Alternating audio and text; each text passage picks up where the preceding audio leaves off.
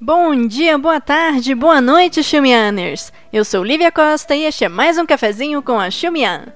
Antes de começar o tema da semana, eu queria te convidar a seguir a Xumian na plataforma que você está nos ouvindo agora. É só clicar seguir no Spotify, por exemplo, e assim você fica sempre por dentro das nossas produções. Aproveita então esses segundinhos aqui para já acompanhar a Xumian.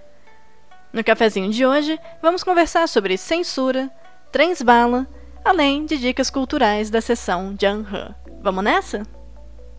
Robôs contra censura?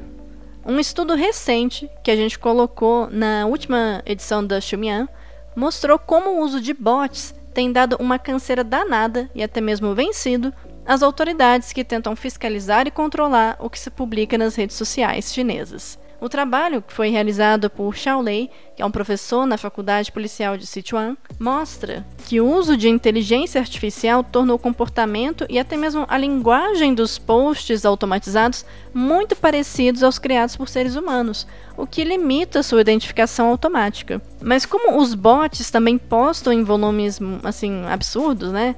Avaliadores humanos também não dão conta de filtrar tudo. Essa conclusão aponta então para mais uma fonte de preocupação para o governo chinês, que já tem tido dificuldades em controlar postagens humanas por conta do uso de emojis e trocadilhos.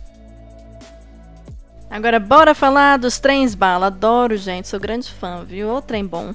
Enfim, na China, parece que valeu muito a pena investir em trens bala, né? Às vezes a gente vê discussões sobre os custos econômicos e os impactos socioambientais desse tipo de mega projeto, mas numa recente análise que foi publicada na Macropolo, que você encontra também na última edição da Xumian, existe uma investigação sobre esses investimentos chineses em ferrovias de alta velocidade na última década, e se conclui que apesar dos altos custos e do endividamento público que é necessário para realizar um empreendimento como esse, os ganhos foram muito elevados. A gente está falando aí de quase 400 bilhões de dólares de ganhos à economia.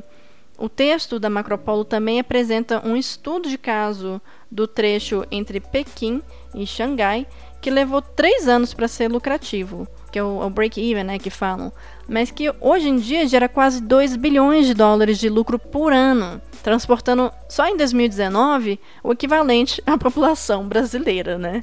Então, super vale a pena você dar uma olhadinha. Isso me lembrou de, enfim, de, né, das viagens que eu fazia quando eu ia de Pequim para Xangai. É, é muito interessante porque vale muito mais a pena realmente você pegar o trem bala do que você pegar um avião. Ainda mais dependendo de que parte da cidade você mora. Talvez você ainda tem que pegar um Didi para ir para o aeroporto, ou ainda que você pegue um metrô e depois aquele trem rápido lá que liga ao aeroporto. Assim, os custos, sabe, de uma viagem de avião comparado com os custos de uma viagem de trem-bala, acabam que, que vale a pena, sabe, você pegar o trem-bala. É muito mais confortável, sinceramente tem internet em boa parte do percurso. E assim, você pode andar, né? assim, no, no avião o seu espaço é muito mais limitado. Então, eu sou grande fã do trem bala, recomendo para todo mundo, viu? E já que a gente está falando de trem e tudo mais, é, vale mencionar aqui que a China finalizou a construção de uma ferrovia que circunda o deserto de Taklamakan, com uma área equivalente à da Alemanha. É o mesmo local ali onde foi encontrado múmias, né, do é, de Xiaohan. E a linha ferroviária revitaliza as antigas rotas da seda e facilita o acesso à região de Xinjiang e a exploração de campos de petróleo na bacia do Tarim. Então, vale a pena ficar de olho nisso aí também.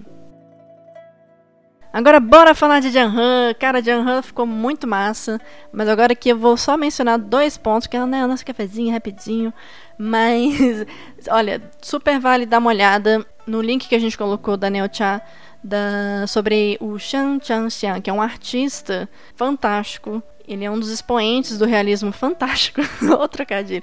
Ele é um dos expoentes do realismo fantástico na China e ele produz ilustrações, obras assim maravilhosas. Elas misturam, parece que elas misturam um pouco de colagem com umas coisas meio psicodélicas, assim, super vale a pena. Eu tô apaixonada. E a gente também mencionou na Janhan, e aí vale você fazer um cafezinho e ler, porque é uma reportagem muito necessária, que foi feita pela Men's Health sobre o estigma que o glutamato monossódico enfrenta nos Estados Unidos e como o racismo contra chineses e asiáticos em geral explica sua continuidade. Para quem não sabe, o glutamato monossódico é um ingrediente culinário realçador de sabor, muito utilizado na culinária chinesa e na culinária assim, asiática no geral. Então, eu acho que é bastante interessante quando a gente consegue ter essa transversalidade e pensar em raça também em, em outros assuntos, né? E até realmente em tudo. E por hoje é isso, minha gente. Este foi o seu cafezinho com a Xumian.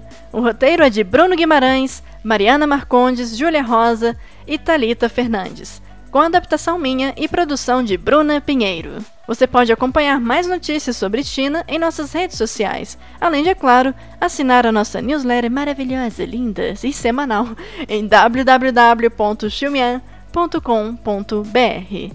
Até semana que vem e muito obrigada!